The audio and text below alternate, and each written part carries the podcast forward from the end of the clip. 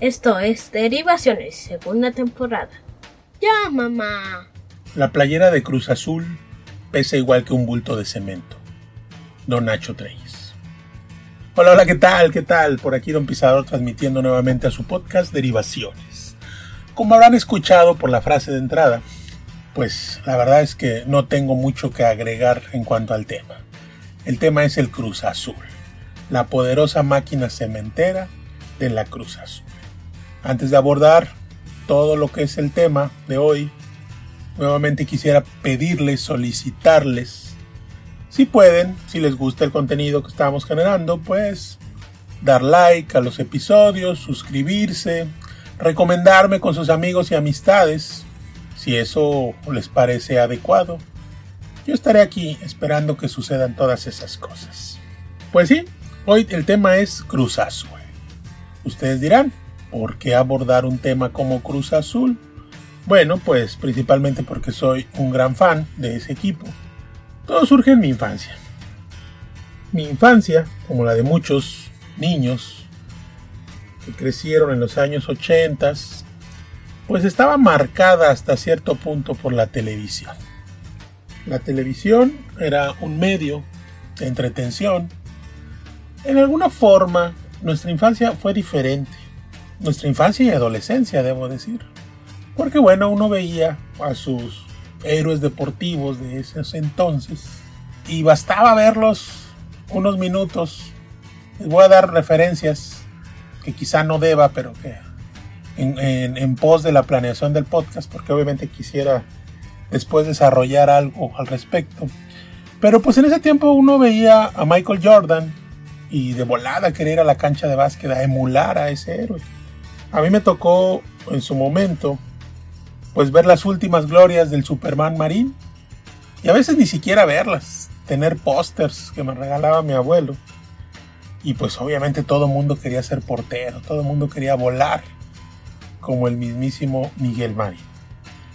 Precisamente esa cuestión relacionada con Miguel Marín quizá, y obviamente también con el apoyo de mi abuelo, que él, era más bien beisbolero, pero pues vio mi afición por el fútbol y pues decidió fomentarla.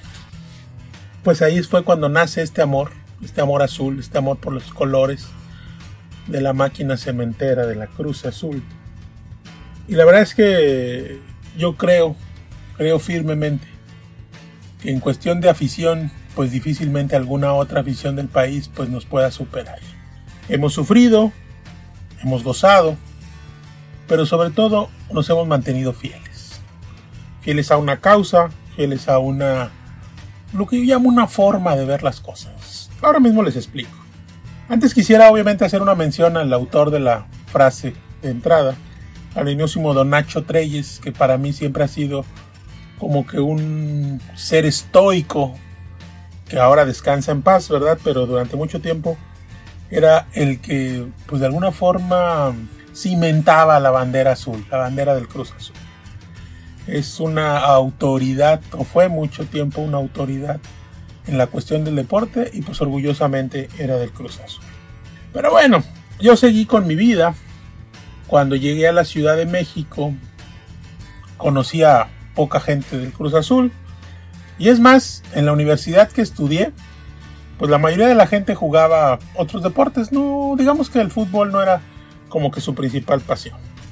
Pero bueno, aún así perseveré en mi afición. Pude conseguir un grupo de amigos con el que veíamos los partidos, etc. Este, me, tocó, me tocó ver campeón a Cruz Azul en el 97, lo cual pues mucha gente decía que era mi, mi orgullo, bueno, recientemente. Esa generación de, de Hermosillo, de Julio Zamora, del mismo Palencia. Créanme que, por ejemplo, para mí me dejó muy marcado la ruta triunfadora de la máquina cementera en la Libertadores de 2000. Ver a Cardoso con los colores de la máquina y haber cantado frente a River el diablo con vestido azul para Cardoso fueron cosas que, que uno pues simplemente no olvida. Yo espero que mi hijo, mi hija, si no comparten la afición, que al menos sí vivan lo que yo viví en su momento. Mucha gente le da pena a veces esta cuestión del Cruz Azul porque nos asocian con albañiles.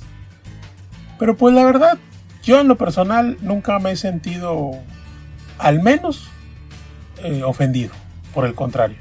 Los albañiles es gente muy, muy trabajadora, que obviamente está relacionada con el cemento y pues por lo tal, pues no hay, no hay mucho tema con respecto a que mucha gente nos diga es que son albañiles.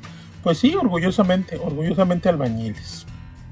Pasó el tiempo y después se vino aquella hermosa época. Bueno, hermosa para nosotros. Cuando se vino Chelito, o se vinieron los Chelos, porque también había el otro Chelo, el otro Marcelo. Eh, se vino Chelito Delgado. Este, desgraciadamente, por eso les decía que afortunadamente para nosotros, pero desgraciadamente para la Argentina, cuando se vino aquella época de los cacerolazos, cacerolazos, eh, donde pues por la situación económica, pues ya los jugadores argentinos en realidad no se podían esperar a, que, a que los llamasen de Europa algunos equipos, entonces tuvieron que empezar a migrar eh, los jugadores a, equipos mexicanos. La verdad es que no creo que tampoco ofenda a nadie, ¿no? Obviamente las ligas europeas no solamente son mejores, además están mejor pagadas que las mexicanas. Y pues los jugadores argentinos hubiesen preferido irse a Europa. Sin embargo, bueno, pues derivado de esa situación económica, se tuvieron que venir para acá, para, para México. Por eso llegó, Chelito, por eso llegó, llegaron varios este, jugadores de, excelente calidad a jugar a México. Después vino don Sergio Marcarián a dirigir el Cruz Azul, que para mí, para mí a nivel muy, muy personal, habrá quien lo debata, este, para mí ha sido el director técnico que mejor cara le dio a Cruz Azul.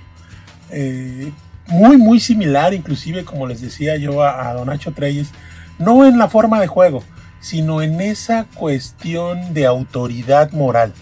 O sea, vino, vino a reformar este Cruz Azul que, que de repente se había perdido ¿no? en, glorias ajenas. Que precisamente eso es lo que les quería yo comentar o les quiero comentar respecto a, cómo veo yo al menos la institución. Eh, realmente es la institución de Cruz Azul, si ustedes se dan cuenta, eh, siempre ha tratado de manejar a sus jugadores de una manera diferente. Desde el hecho, desde el hecho simple y sencillo de que les pagan como si fueran trabajadores, es decir, cada quincena reciben, reciben su salario puntual, lo cual la verdad es que para ustedes lo pueden, digo, los que no lo sepan, pero los que sí más o menos ubiquen algo de fútbol, este, la verdad es que es casi sorpresivo en, México.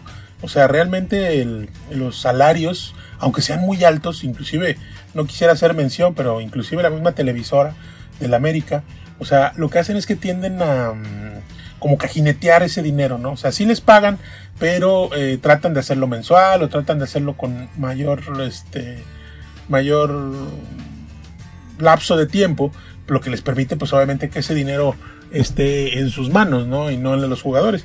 La máquina, la máquina Cruz Azul siempre les ha pagado quincenalmente a sus jugadores de, años, ¿no? O sea, pero bueno, este, después de este Don Sergio Marcarián y su salida de, del Cruz Azul se vino, eh, la verdad, tiempos un poco difíciles, ¿no? No sé si recuerdan aquellos uniformes Boeing y cosas así.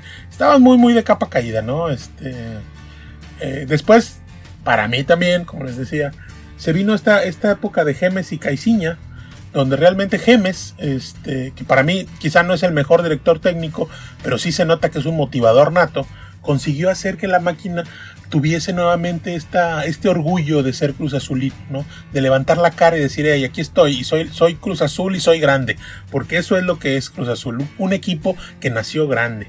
Entonces Gemes y Caiciña, por, ya por herencia, tomaron este equipo y lo, lo volvieron a dar este, este giro, ¿no? Esta cara que, de repente habíamos perdido. Inclusive nosotros como afición habíamos perdido ese dar la cara y enfrentarnos a las cosas con orgullo, ¿no?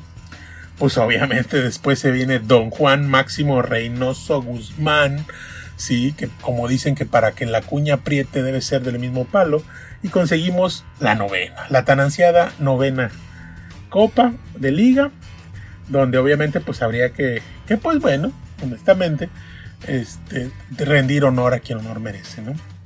Hablo del cabecita, hablo de, de todos estos jugadores que, que pues pudieron este, levantar la copa y sobre todo pues hacernos muy felices. En general, como les decía, este, la verdad es que, o sea, sí, sí creo que se nota cuando estoy hablando de, esta afición que tengo por el Cruz Azul y este, este gusto y este orgullo que, me provoca. Sin embargo, pues bueno, quiero que esto sea mesurado, quiero, quiero, quiero que, quiero que sea un ejercicio de, de comunicación donde, donde pues tratemos, tratemos varias, varias cosas, ¿no? Algo que pues definitivamente tengo que, que mencionar pues son las directivas. Esta cuestión de los Álvarez, las peleas con la cooperativa. Este, los Álvarez, bueno, en su momento y especialmente eh, en su momento, pues llegaron a, llegaron a ser, o sea, como directiva, una directiva muy buena, ¿no? Billy Álvarez, que por referencias de dos personas que lo conocieron y que y que después yo pude conocer, me decían que era una excelente, como persona era una excelente persona. Era lo que, es más, un amigo me decía de él que, él, denominaba lo que era un buen hombre. Posteriormente, con el paso de los años, pues como todos, yo creo que pues empezó también a, caer un poco en estas cuestiones de la ambición y cosas así. Y entonces, pues entre los dos hermanos, este, pues se, se complicó un poco este asunto de la directiva. Habría que también la verdad también mencionar, ¿no? Que todo, no solamente en el Cruz Azul y en esta directiva, en general, pues también se vino esta época, esta etapa, este, pues de los promotores, donde pues los promotores juegan con los salarios de los, de los jugadores, este, se meten mochadas, mordidas, etcétera, cosa, una cosa de veras denigrante, ¿no? De la que la verdad quizás sea motivo para hablarlo en otro momento. Entonces, bueno, les decía, este, desde el 97 desde el 97 y posterior al campeonato del 97. Este, y obviamente con la, ¿cómo llamarle? Con la tradición del Superman Marín, creo yo, para mí.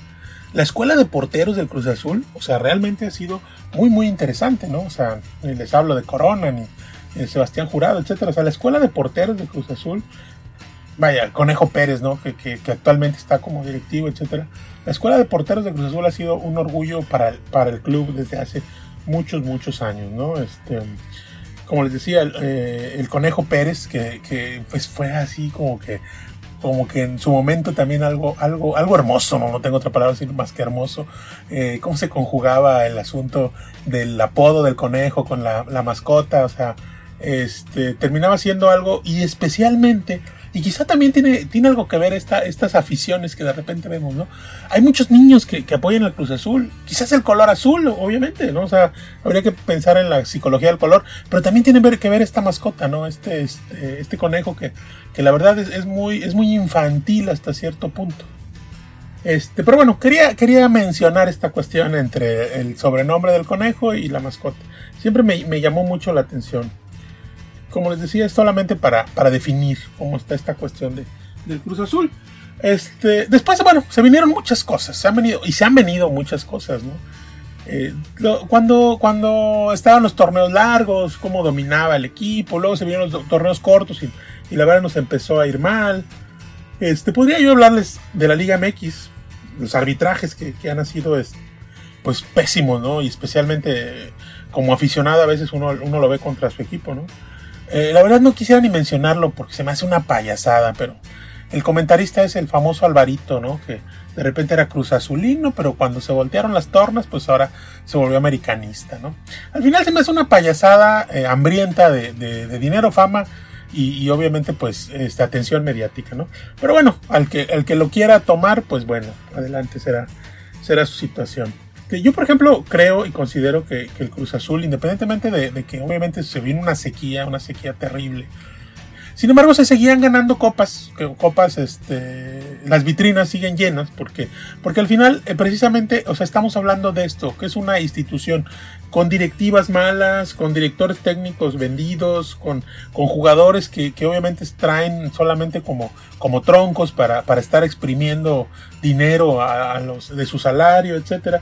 Pero aún así, o sea, la, máquina, el Cruz Azul, es una institución y siempre compite, siempre compite en todos los, este, en todos los campeonatos, en todas las ligas, en todas las copas que, por las que lucha, ¿no? Entonces sus, sus vitrinas pues siguen llenas. Mucha gente a veces siempre tratando de hacer estas comparaciones entre entre ligas, por ejemplo, muchos han dicho, no, es que aquí en México el América es como el Real Madrid. Este, y luego la personal, que a mí me choca, que dicen, no, y es que el, el, este, el, Guadalajara es como el Atlético de Madrid. O sea, no, no se confundan por los colores, sí, su, su, uniforme es parecido, pero pues habría que pensar que, que realmente, o sea, si hay una comparación con el Atlético de Madrid, del cual también soy fan, eh, sería realmente el Cruz Azul. O sea, el Atlético de Madrid se contrapone al Real Madrid porque el Real Madrid es un equipo de las élites españolas. El Atlético de Madrid es el equipo eh, de la clase trabajadora, ¿sí? Entonces, no nos hagamos tontos, la verdad. O sea, las Chivas, de entrada, no están en la capital, como para pensar que, que pudieran compararse con, con, con Madrid capital.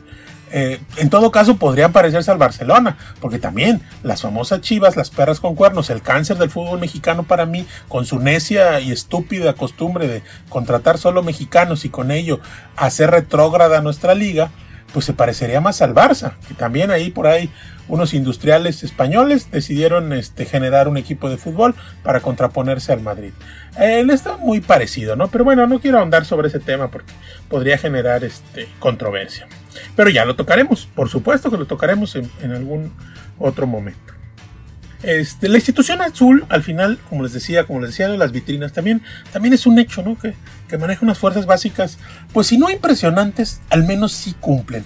Que ese es, el, es otro detalle por lo que siempre los demás equipos y las demás aficiones siempre terminan eh, recriminándole al Cruz Azul, porque el Cruz Azul siempre está ahí, ¿sí? Siempre forma parte de las... Eh, selecciones olímpicas, siempre forma parte de, la, de, las competiciones internacionales, aunque sea aportando un jugador, etcétera, porque la máquina hace esto, el Cruz Azul hace esto, el Cruz Azul cumple, ¿sí?